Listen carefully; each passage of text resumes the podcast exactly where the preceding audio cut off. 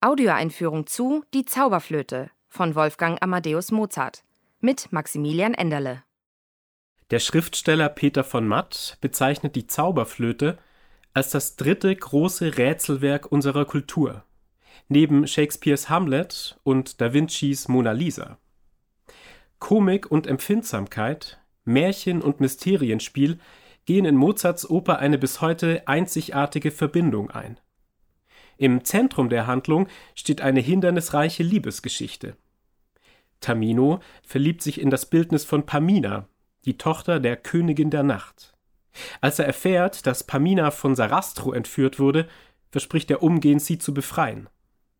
An der Seite des Vogelfängers Papageno unterzieht sich Tamino einer Reihe von Prüfungen, um in Sarastros Weisheitsorden aufgenommen zu werden. Erst dann kann er seine Geliebte heiraten. Am Ende einer Odyssee zwischen Hoffnung und Todessehnsucht bestehen Tamino und Pamina die entscheidende Feuer- und Wasserprobe. Einer gemeinsamen Zukunft der beiden steht nun nichts mehr im Wege. Mozart und sein Librettist Emanuel Schikaneder griffen für ihre Oper auf unzählige Textvorlagen zurück, darunter Wielands Märchensammlung Dschinnistan sowie Jean Terrassons Erziehungsroman Sethos. Noch immer wirft die Zauberflöte komplexe Fragen über die menschliche Suche nach Glück und Erfüllung auf. Der Fokus liegt dabei nicht nur auf individuellen Schicksalen, sondern auch auf den gesellschaftlichen Kräften, die einer persönlichen Entfaltung der Figuren im Wege stehen. Gerade Tamino und Pamina geraten unwillkürlich in ein Netz aus Macht und Gewalt, das sie mit ambivalenten Herrscherfiguren konfrontiert. Die Königin der Nacht zeichnet Mozart so verletzlich wie manipulativ. Sarastro wiederum predigt Mitmenschlichkeit, steht aber einem Orden vor, der frauenfeindliche und elitäre Züge trägt. In seiner Hallenarie wird deutlich, dass er Humanität nur den Eingeweihten, sprich Anpassungswilligen vorbehält.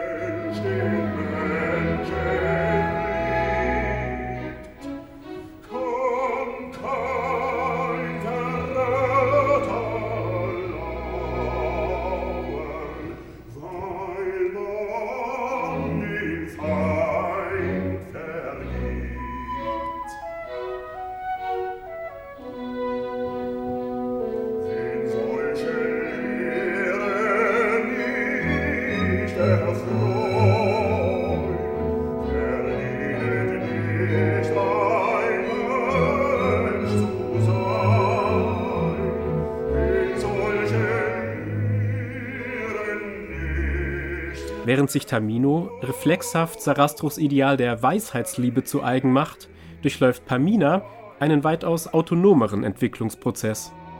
Sie bietet sowohl dem sexuell übergriffigen Monostatos als auch ihrer emotional erpresserischen Mutter die Stirn. Dabei sprengt sie immer wieder überkommene hierarchische Strukturen. Am Ende wird Pamina selbst ein Mitglied von Sarastros Orden, als erste Frau überhaupt.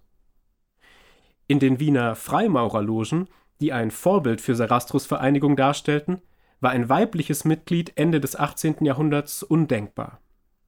Mozart selbst trat 1784 der Loge zur wahren Eintracht bei und durchlief innerhalb kürzester Zeit alle Stufen vom Gesellen zum Meister. Emanuel Schikaneder hingegen flog 1789 aufgrund seines sexuell ausschweifenden Lebens aus der Regensburger Loge. Seine Skepsis gegenüber der Freimaurerei spiegelt sich in der Figur des Papageno, den Schikaneder selbst bei der Uraufführung verkörperte. Papageno drückt offen sein Unverständnis darüber aus, dass er sich die Liebe erst durch qualvolle Prüfungen verdienen muss. In einem Duett mit Pamina formuliert er den utopischen Kerngedanken des Werkes. Durch eine unvoreingenommene, gegenseitige Zuneigung werden Menschen den Göttern gleich. Mozarts Partitur der Zauberflöte ist ähnlich vielgestaltig wie das zugrunde liegende Libretto. Neben Buffo-Ensembles, liedhaften Passagen und Reminiszenzen an die Opera seria entwickelte er für Sarastros Priesterwelt einen ganz eigenen, lichtdurchfluteten Tonfall. Durch feingliedrige Satzstrukturen macht Mozart die emotionalen Prozesse der Figuren unmittelbar erfahrbar.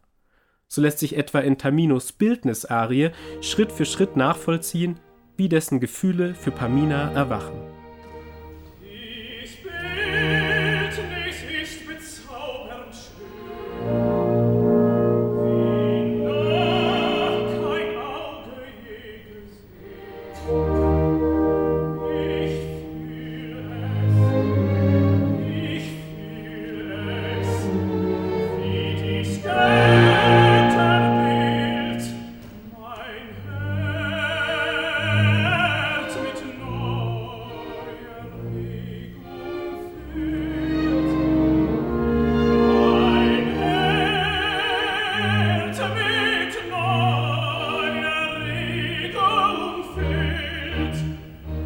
Auffallend ist, dass Tamino im Laufe der Oper musikalisch zunehmend verstummt.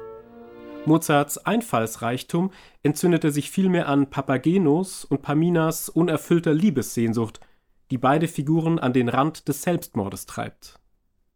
Gerade für Pamina zieht sich die Todesnähe als äußere Bedrohung und innerer Wunsch wie ein roter Faden durch das Stück. Umso folgerichtiger ist es, dass sie Tamino bei der finalen Feuer- und Wasserprobe, einer symbolischen Konfrontation mit der eigenen Todesangst, vorangeht. Als zentrales Hilfsmittel erweist sich dabei die Zauberflöte.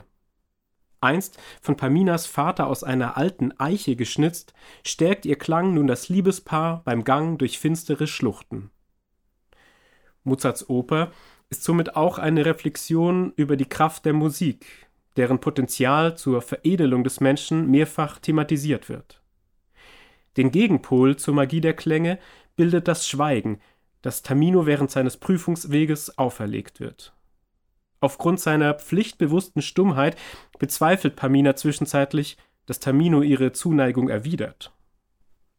Regisseur Ted Huffman beleuchtet in seiner Inszenierung nicht nur die Herausforderungen eines jungen Liebespaars, sondern auch die Lebensprüfungen, die eine langjährige Partnerschaft mit sich bringt. Auf spielerische Art werden dabei tiefen Schichten des Werkes ausgelotet. Die humane Kraft der Liebe sowie insbesondere die Konfrontation mit Alter und Tod, die bereits in Schikaneders Libretto angelegt ist.